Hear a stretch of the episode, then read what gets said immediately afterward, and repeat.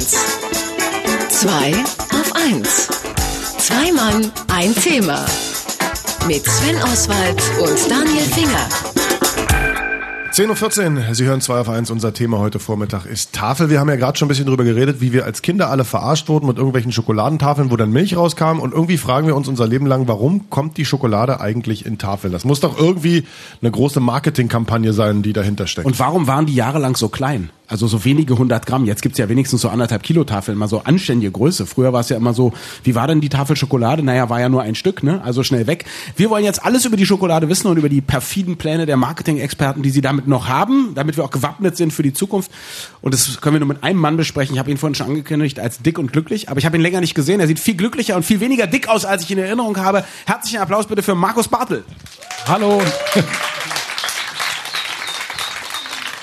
Markus, also erklär mal, warum gibt's die Schokolade jetzt eigentlich in Tafeln? Wer kam denn auf die Idee? Das hat damit zu tun, wie die Schokolade überhaupt zu uns gekommen ist. Denn die Schokolade oder Kakao war zuerst eine Trinkschokolade und war dem Adel und dem Klerus vorbehalten. Und es hat eine ganze Zeit lang gedauert, nämlich durch die Industrialisierung und die Französische Revolution, dass man überhaupt in der Lage war, Schokolade ähm, mechanisch herzustellen in einer Massenproduktion. Das heißt, Schokolade musste gießbar gemacht werden, musste aushärten können, dazu musste der Fettanteil runtergefahren werden. Also relativ kompliziert. Und dann war es am einfachsten, sie in Tafeln zu gießen. Also die, die schönen Dinge, die man machen konnte, also jetzt damals noch nicht, aber ein Osterhasen, Weihnachtsmann, das war den Handwerkern, den Schoko-Handwerkern vorbehalten. Und die Massenproduktion ging eben dahin, wie können wir das schnell machen und ganz klar einfach verpacken, so verpacken, dass vielleicht noch ein Bild draufkommt, damit die Leute natürlich angesprochen werden von der Verpackung und letztendlich stapeln, transportieren, lagern. Das ist ganz wichtig und da ist eine Tafel perfekt für. Ich finde, man kann das ja auch äh, demokratisiert quasi betrachten und sagen, direkt neben dem Waffenlager für die französische Revolution war dann vielleicht auch schon das Schokoladenlager. Oder aus welchem La äh, Land kommt es überhaupt? Ähm, also die Schokolade selber ist entstanden in verschiedenen Ländern, witzigerweise in den protestantischen. Die Trinkschokolade war etwas sehr Katholisches. Die Weil war, Katholiken ja viel trinken. Äh, ja, natürlich. Ne? Und die Jesuiten ganz besonders. Also Adel und Klerus haben die Trinkschokolade gehabt. Das protestantische Bürgertum Tee und Kaffee. Weil das hat ein bisschen mehr auch munter gemacht und man konnte besser arbeiten, währenddessen die Trinkschokolade eher träge machte. Und die Herrschenden waren halt eher träger, was das angeht. Als dann eben die Umwälzung kam, ähm, hat das Protestantentum, also die Quäker, die Calvinisten in Holland, in England, in der Schweiz, in den USA angefangen, die Massenproduktion zu entwickeln.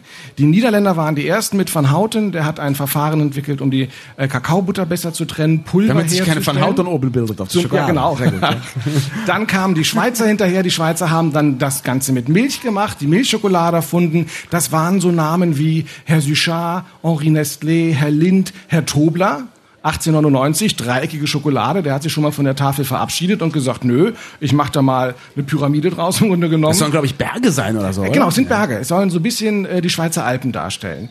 Und dann ging es eben weiter nach Amerika, wo er Mr. Hershey angefangen hat, das wirklich als Massenproduktion auch zu verstehen. Das heißt, er hat dann auch die Kühe gekauft und die Milch selber hergestellt. Er hat den Zucker selber angepflanzt, den Kakao angepflanzt. Also die gesamte Lieferkette optimiert, ähm, um alles in seiner Hand zu haben.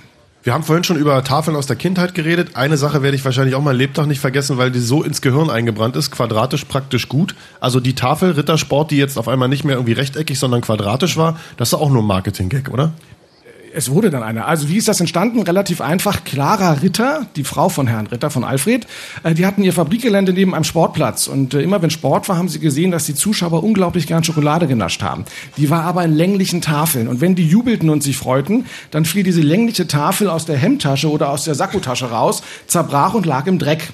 Und dann haben die sich überlegt, was können wir machen und haben daraufhin eine Größe erfunden, die perfekt in die Tasche passt. Also sie ist nicht für Sportler gedacht, sondern für Menschen, die zum Sport gehen und zugucken. Leute, die beim Sport verfetten. Passivsportler. Aber jetzt kommt, jetzt kommt der Clou an der Sache, weil sie ja trotzdem 100 Gramm schwer sein musste, haben sie festgestellt, die Tafel ist ja dicker und wir können jetzt ganze Haselnüsse da reinmachen. Rittersport war die erste Schokolade mit ganzen Haselnüssen dann da drin. Also es war eigentlich eine ganz gute Beobachtung und dann eine klasse Idee. War ganz gut, dass Chefchen mal auf sein Frauchen gehört hat in dem Fall, weil es geht ja nicht immer gut. Es geht doch immer eigentlich gut, wenn wir unsere Frauen hören. Seine Frau ist mitgekommen, deswegen sagt er das jetzt. Markus, vielen Dank für dieses sehr offene und ehrliche Statement. Ähm, was ist das mit der mit der äh, äh, Milch, die aus weißer Schokolade rausgegossen wird und anderen großen Lügen rund um die Schokolade, wie Kinderschokolade zum Beispiel total gesund Da ist Kindermilch aus drin. der Milch und so weiter und so fort. Äh, äh, was für perverse Menschen, sage ich mal, denken sich sowas aus? Also, äh, das ist wirklich Blödsinn, denn ähm, das, was wir dort als weiße Schokolade kennen, wie du vorhin schon sagtest, das ist einfach ähm, ein, Fett, was wir dort haben. Ähm, die Schokolade selber wird mit Milch hergestellt, aber da kommt jetzt keine fließende Schokolade raus. Das sieht toll aus und gerade bei Kinderschokolade, die das ja mit angefangen haben, sollten wir ja denken, dass wir den Kindern was Besseres tun, wenn wir ihnen eben eine Mischung aus Schokolade und Milch geben als nur Schokolade. Aber das ist echt ähm, Blödsinn. Dann fressen wir die lieber selber und, und, und ersparen den Kindern das. Marketing- und Schokoladenexperte Markus Bartelt, das ist dein Applaus. Bleib bitte unbedingt noch ein bisschen bei uns, lieber Markus, denn wir kriegen ja nachher hier jede Menge Torten und da kannst du dann mal testen, ob da auch wirklich echte Schokolade drin ist oder nur irgend so ein Fettpumps. Und wenn Sie gerade noch mit dem Kaffee müde und Morgenmantel zu Hause sitzen und sagen, ach Park, da gehe ich ein bisschen später hin, oder wenn Sie, liebe Hörerinnen und Hörer, hier vor der Bühne zu Hause angekommen sind, dann können Sie auf dem Blog von Markus Marketing, M-A-K-K-E-T-I-N-G, noch vieles, vieles mehr über die Schokolade und die böse Schokoladenindustrie nachlesen. Vielen Dank. Radio 1. Zwei auf 1. Zwei Mann, ein Thema. Mit Sven Oswald und Daniel Finger.